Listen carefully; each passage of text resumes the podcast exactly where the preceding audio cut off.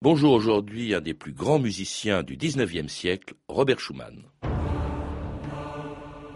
Jamais depuis Schumann, la musique, pour peindre la douleur, la tendresse, l'apaisement devant la nature, n'eut des traits d'une beauté aussi absolue. Chaque note est une parole ou un cri. Marcel Proust.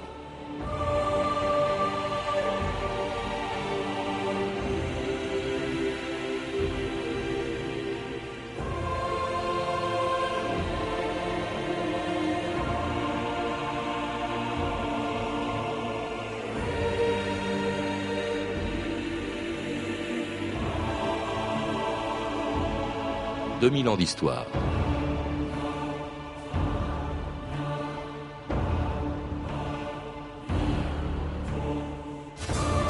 Ils sont nés presque en même temps dans les premières années du 19e siècle et ils ont inventé une musique comme on n'en avait encore jamais entendu. Ils s'appelaient Berlioz, Mendelssohn, Chopin, Liszt ou Wagner.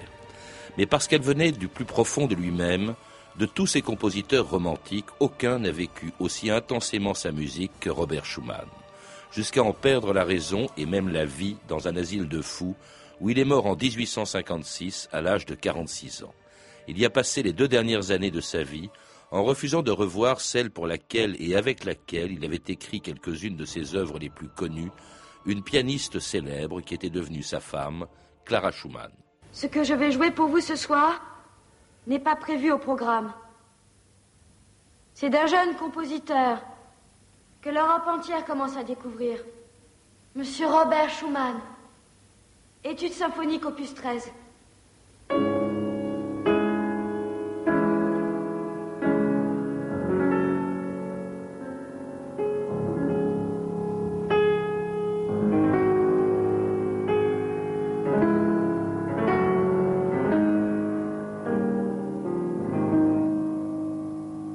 Michel Schneider, bonjour. Bonjour. C'était l'extrait d'un téléfilm de Jacques Sertal, Robert et Clara Schumann, deux destins inséparables. Vous le rappelez dans un livre sur Schumann que vous avez écrit chez Gallimard Découverte. Schumann, d'ailleurs, euh, dites-vous, disait à Clara, en rêve, j'entends de la musique, c'est vous qui la composez.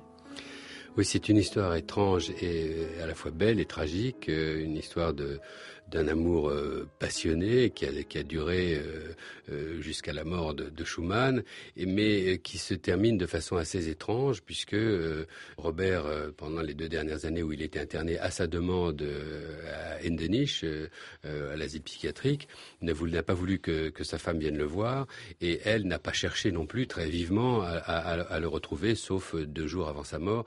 Donc cette proximité, cette fusion qu'il y avait entre les deux âmes, euh, c'est quand même interrompu au moment où lui a sombré euh, dans, euh, dans la folie et elle ensuite a eu une attitude assez étrange avec les, compositions de la fin qu'elle a jugées trop trop discordantes, trop euh, folles, marquées par l'empreinte comme ça déjà de la dissociation de pensée. Elle a, elle a censuré carrément, détruit physiquement un certain nombre d'œuvres de son mari qui pourtant était pour, pour elle le, le, le, le cœur de, de, la musique. Alors ils s'étaient rencontrés en 1832, elle avait 12 ans et lui euh, 22. Euh, cela dit, euh, Schumann sortait d'une enfance d'où il n'avait pas envie, qu'il n'avait pas envie de quitter. Vous, vous l'écrivez, euh, Michel Schneider, hein, il n'a jamais voulu devenir grand. Oui, c'était quand même étrange cette, cette rencontre. un garçon de 22 ans qui s'éprend d'une enfant, hein, tout de même. Il faut pas, il y a, il y a 10 ans d'écart entre eux, presque 10 ans. Il a découvert en elle une enfant prodigieusement douée qui composait déjà des petites pièces, ce qui n'était pas d'ailleurs exceptionnel à l'époque. Et, et, je veux dire, elle était déjà plus adulte qu'enfant par ses talents, par son, son, son côté de, de prodige euh, pianistique. Et lui, à l'inverse, était resté quand même très très enfant. Enfin, c'est quelqu'un qui n'a jamais voulu devenir grand, en effet, n'a jamais voulu quitter son, son enfance. Une enfance qui a pourtant été pour lui euh, assez tragique. Elle n'est pas malheureuse à proprement parler, mais euh, on sait que, on, on, y reviendra, euh, Schumann était un, un, homme un peu désespéré, euh, manifestement atteint de, de, de, maladies nerveuses, et euh, quand même avec un, un, lourd passif, un père euh, qui était libraire à Zwickau, où Schumann est né en, en, 1810, et qui est frappé, comme le sera son fils, par des troubles nerveux. Il va oui. en mourir en 1826, et puis peu de temps après, c'est la sœur de Schumann qui va se suicider c'est une enfance quand même qui est terrible. Alors ça, c'est une chose que j'ai découverte. Je, ne suis pas historien, mais il se trouve que dans un premier livre publié sur Schumann il y a, une quinzaine d'années, euh, j'avais fait l'hypothèse en regardant un petit peu euh, ce qu'on racontait sur cette sœur qu'elle s'était suicidée. Parce qu'on disait dans les livres que la sœur était morte quand elle avait 20 ans et lui, Schumann, avait 16 ans, donc c'est la même année que la mort de son père et euh, on disait qu'elle s'était noyée accidentellement.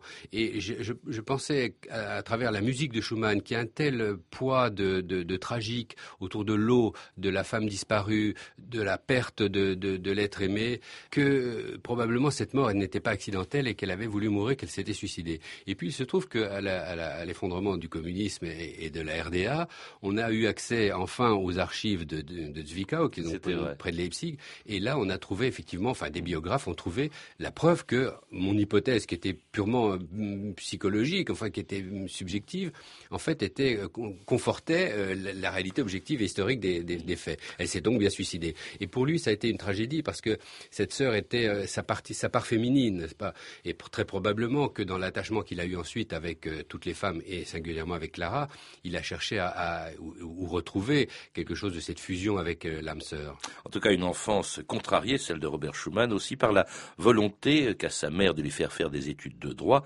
alors qu'il préfère la lecture et la musique qu'il va apprendre chez un professeur de piano célèbre à Leipzig, justement le père de, de Clara, Friedrich Wick. Monsieur, puis-je vous parler un instant Voilà, je suis à l'université et le temps pour étudier la musique m'est compté. Je voudrais tant apprendre la musique. Quand on le veut vraiment, il est possible de s'organiser. Les études, la technique, c'est tout un art, cela ne s'invente pas. Prenez-moi comme elle est. Le doigté. Votre deuxième doigt. Très légère, la main droite.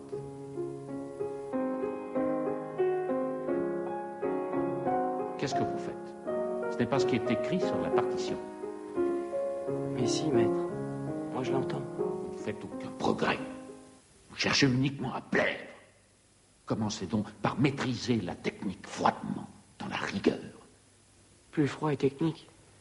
Je peux pas travailler sans inspiration, sans sentiment. Les sentiments? Un peu de patience, nous n'en sommes pas là.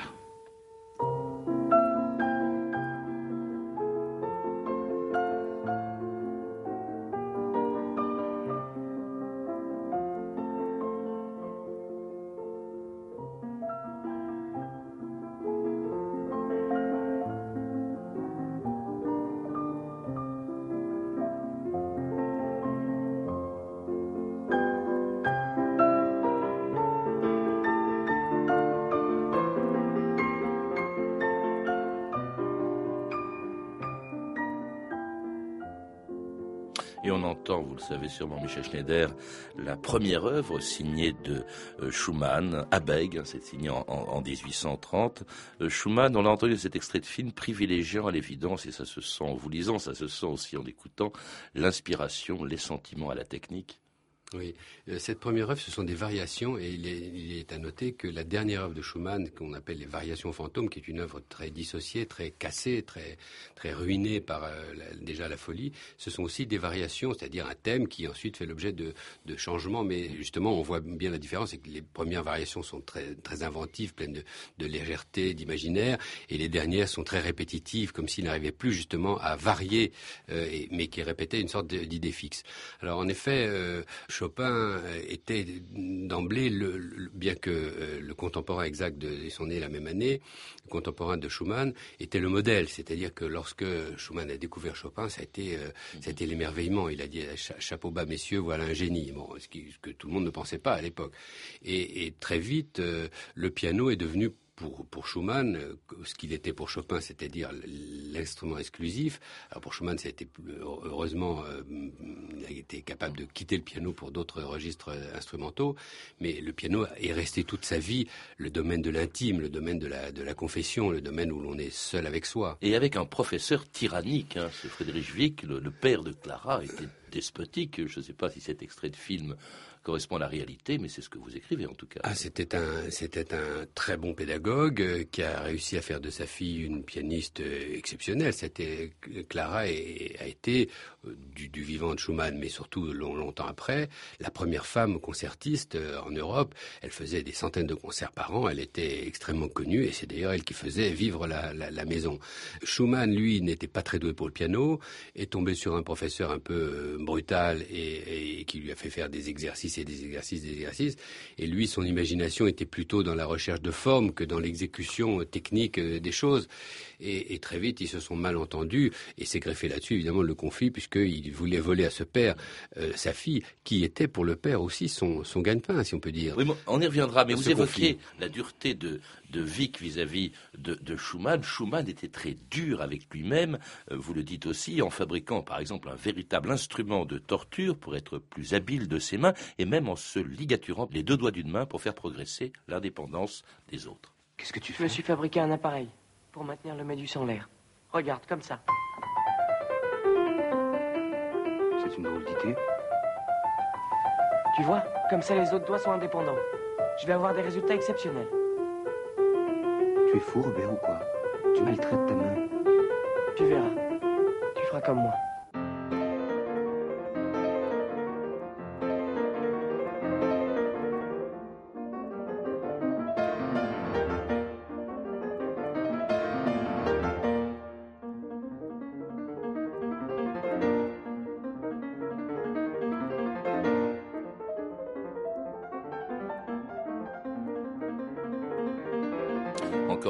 Premières œuvres de Schumann, Papillon en 1830. C'est affreux cette machine. Vous en parlez aussi dans votre livre. Je crois qu'il a perdu ses doigts à cause de cette machine qu'il s'est imposée c'est ça, à, vouloir la perfection, on, est sûr d'échouer. Il a voulu euh, acquérir une digitalité, une, dextérité extraordinaire avec sa main droite. Il a euh, trouvé ce, dispositif. Il en a essayé bien d'autres, mais enfin un dispositif qui consistait à ligaturer les, mains, les deux, doigts médians de la, main droite à une poulie accrochée au plafond, et puis mettait des contrepoids, et puis finalement, euh, il a perdu complètement toute l'articulation de, ses doigts. Alors, est-ce qu'on doit le regretter pour lui peut-être parce que c'est occasionner une douleur, en tout cas physique, mais c'est à ça qu'on doit qu'il est devenu compositeur. Parce que s'il n'avait pas, euh, par une sorte d'acte manqué, hein, euh, pas faire une psychanalyse euh, à bon marché, mais il s'est quand même interdit le piano, il s'est interdit de devenir concertiste, il a laissé ça, il le dit d'ailleurs, il dit Clara c'est ma main droite maintenant. Il a laissé donc elle le rôle de l'interprète pour se réserver à lui ce rôle de compositeur qui était masqué par l'idéal de sa, de sa mère et de son professeur de, faire, de faire de lui un concertiste. Donc s'il n'avait pas eu cet accident, il serait resté un pianiste médiocre dans son siècle et on l'aurait tous oublié, alors que ça lui a permis de devenir un des plus grands compositeurs. Ça, et puis alors quelque chose dont il se rend compte euh, assez rapidement, je crois qu'il appelle euh, sa mélancolie, en fait qui était, euh, il s'en rend compte assez vite, des hallucinations auditives, des angoisses, des difficultés respiratoires et d'élocution.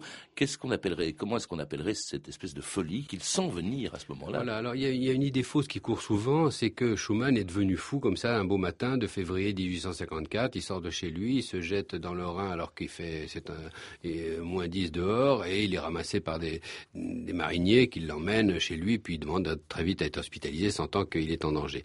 Bon, euh, on voit que la folie était là au début. Hein. Probablement est-ce lié à cette mélancolie, à la, disparition volontaire de, sa sœur euh, et puis un tempérament euh, peut-être aussi hérité du père qui était lui-même un, mélancolique. La mère était dépressive, elle chantait, elle elle, a voulu l'empêcher de faire de la musique parce qu'elle savait que pour elle, ça représentait aussi un danger de souffrance, de douleur. Alors, les caractérisations euh, à l'époque n'étaient pas très précises en psychiatrie. Euh, aujourd'hui, la plupart des médecins qui ont regardé son dossier médical, justement dans les fameuses archives de, l'hôpital où il a été euh, interné, pencheraient vers une, psychose bipolaire, c'est-à-dire une folie maniaco-dépressive avec des phases d'hyperexcitation qu'on entend par exemple dans les papillons, cette espèce de, rage, d'emportement comme ça, suivi de grandes retombées, de grandes plages d'immobilisme.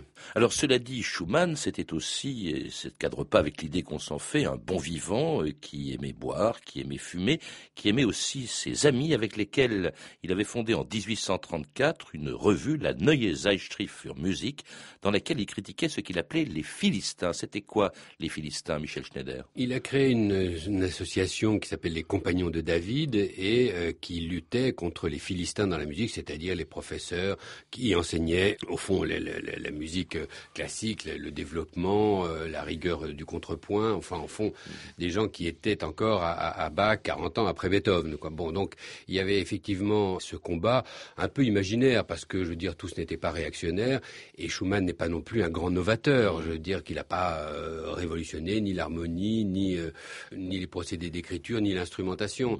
C'est plutôt par des par des détails qu'il a qu'il a innové. Mais bon, il a eu besoin comme ça de, faire un mouvement politique presque, on peut dire, euh, ou idéologique pour remuer les idées, pour remuer le milieu musical et s'y faire un nom.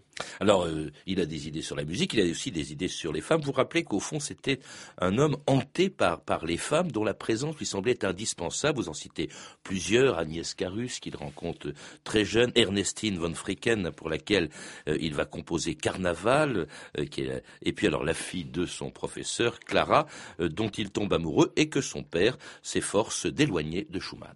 En route. Clara Vous partez encore? À Brest, pour quelque temps. Il doit se perfectionner. C'est pour mieux jouer vos œuvres. Arrêtez Arrêtez Je jouerai le 23 à 11h précise l'étude en mi majeur de Chopin. Je penserai à vous. Rien qu'à vous. Je vous en prie, faites la même chose. Je le ferai. Allez, en route. C'est vraiment pour Ernestine que vous avez écrit Carnaval. Carnaval est à vous.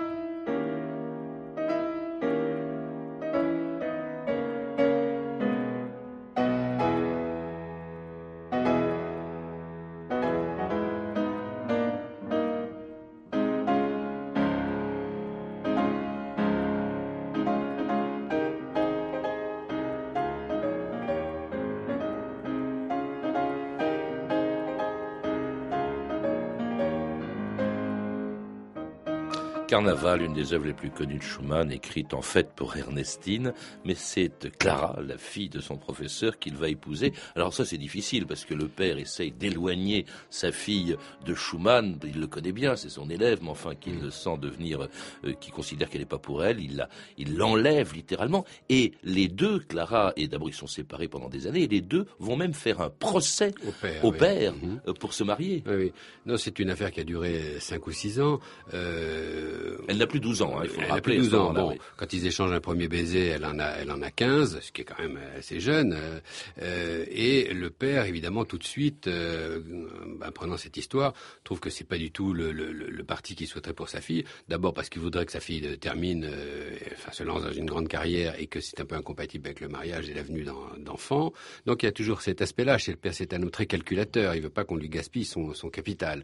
Et puis il voit en, en Schumann un type qui quand même boit pas mal et assez déséquilibré, euh, et donc, euh, on peut comprendre que le père n'ait pas été très enthousiaste devant l'idée de ce mariage. Cela dit, il y avait aussi une espèce de possessivité. Hein. Euh, Vic avait été quitté par sa femme et, et, avait reporté sur sa fille toutes ses espérances et tout son amour et toute sa possessivité. Donc, euh, il, il s'est opposé radicalement à leur rencontre jusqu'à ce que, effectivement, Schumann et, et Clara décident de l'attaquer en justice pour obtenir, quand elle a eu 21 ans, c'est-à-dire en 1840, enfin le droit de l'épouser. Alors, se marie. Euh, Schumann mène une vie qu'il veut un peu plus rangée, justement, euh, qui lui ressemble finalement assez peu. Alors il se lance dans un genre musical nouveau, la musique vocale, les leaders, dont le premier a été composé en 1840. Écoutez-le, il est chanté par Dietrich Fischer-Dieskau.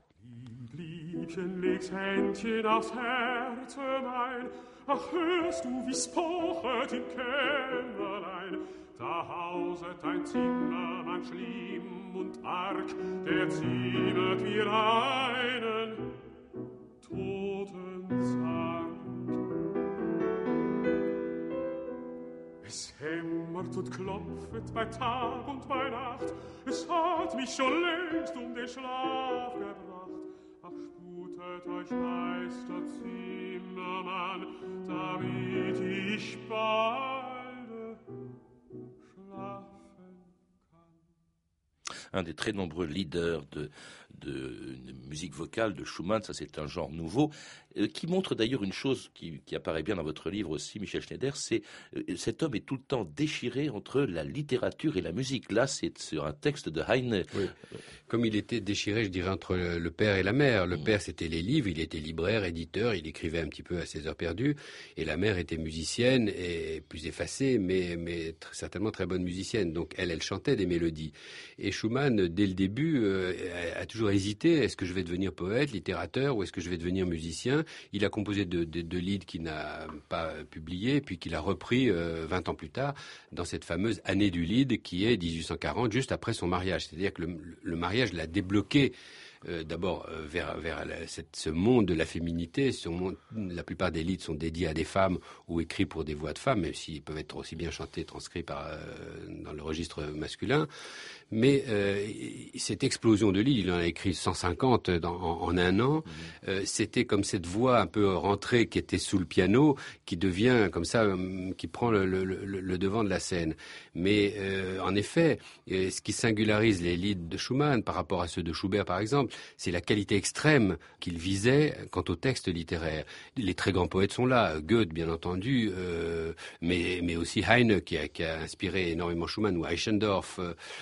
Ces gens-là étaient, euh, ou Lenau, qui sont des grands poètes du romantisme allemand.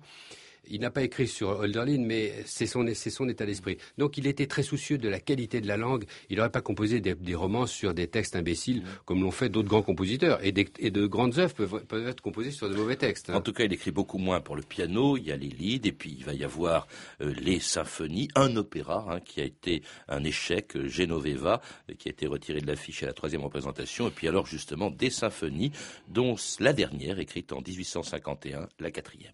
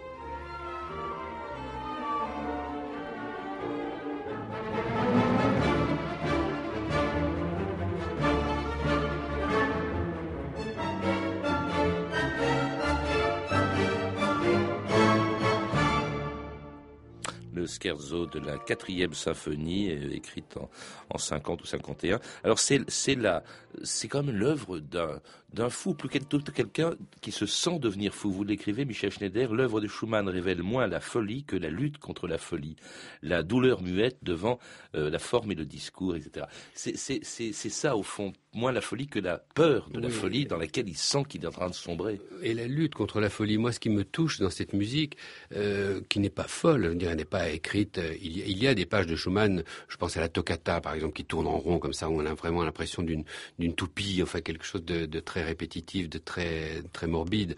Euh, mais ces pages-là ne sont pas folles, elles sont elles sont emportées, elles sont pleines d'un enthousiasme un peu un peu tragique, mais euh, elles ne sont pas folles. C'est ce qui me touche chez lui, c'est ce, ce, cette lutte tout au long de sa vie, encore une fois, pour imposer silence à, la folie ou pour plus exactement la mettre en la mettre en forme, la mettre en, note, lui donner lui donner une existence euh, et la transformer en beauté.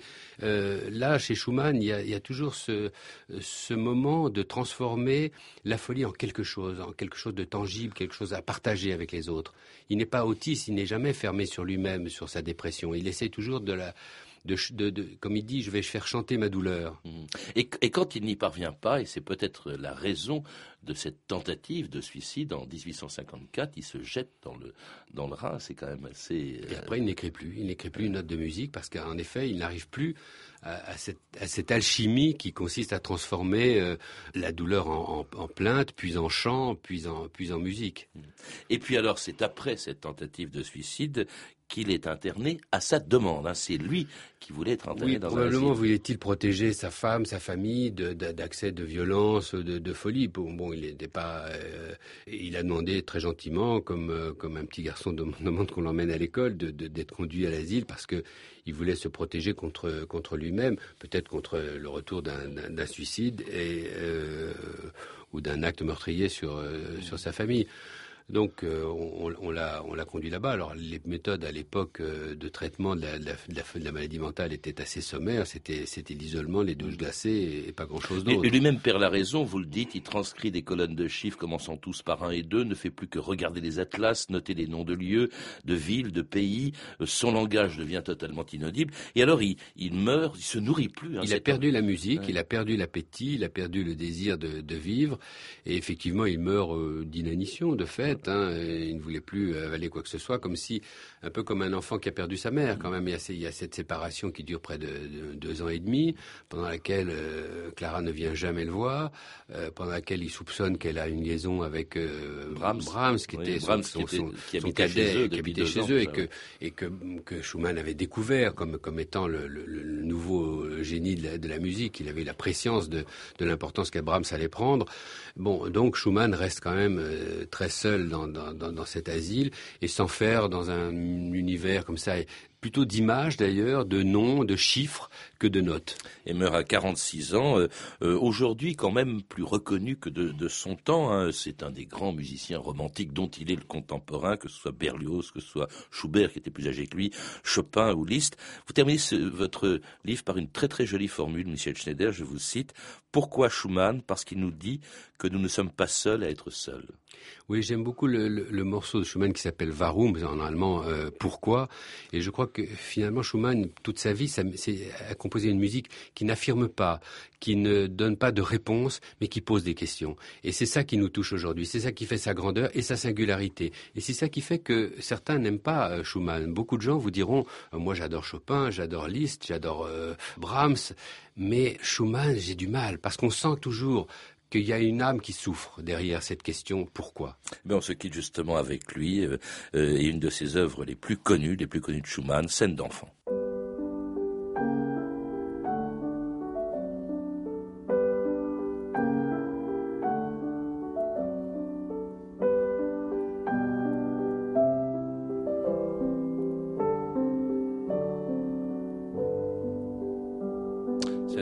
De Schumann, Schumann dont mon invité Michel Schneider a écrit, sur lequel il a écrit un beau livre, Schumann, Les voix intérieures, publié aux éditions Gallimard dans la collection Découverte. Il est également l'auteur plus récemment de Marilyn, dernière séance aux éditions Grasset, qui vient d'ailleurs d'obtenir le prix Interallié 2006, un livre que l'on lit beaucoup et qui s'arrache en ce moment dans toutes les librairies. Vous avez pu entendre des extraits du téléfilm Robert et Clara, la musique de l'amour de Jacques Cortal. C'était 2000 ans d'histoire à la technique Ronan Mahé, documentation Claire Destacan, Emmanuel Fournier et Franck Une réalisation de Anne Kobilac.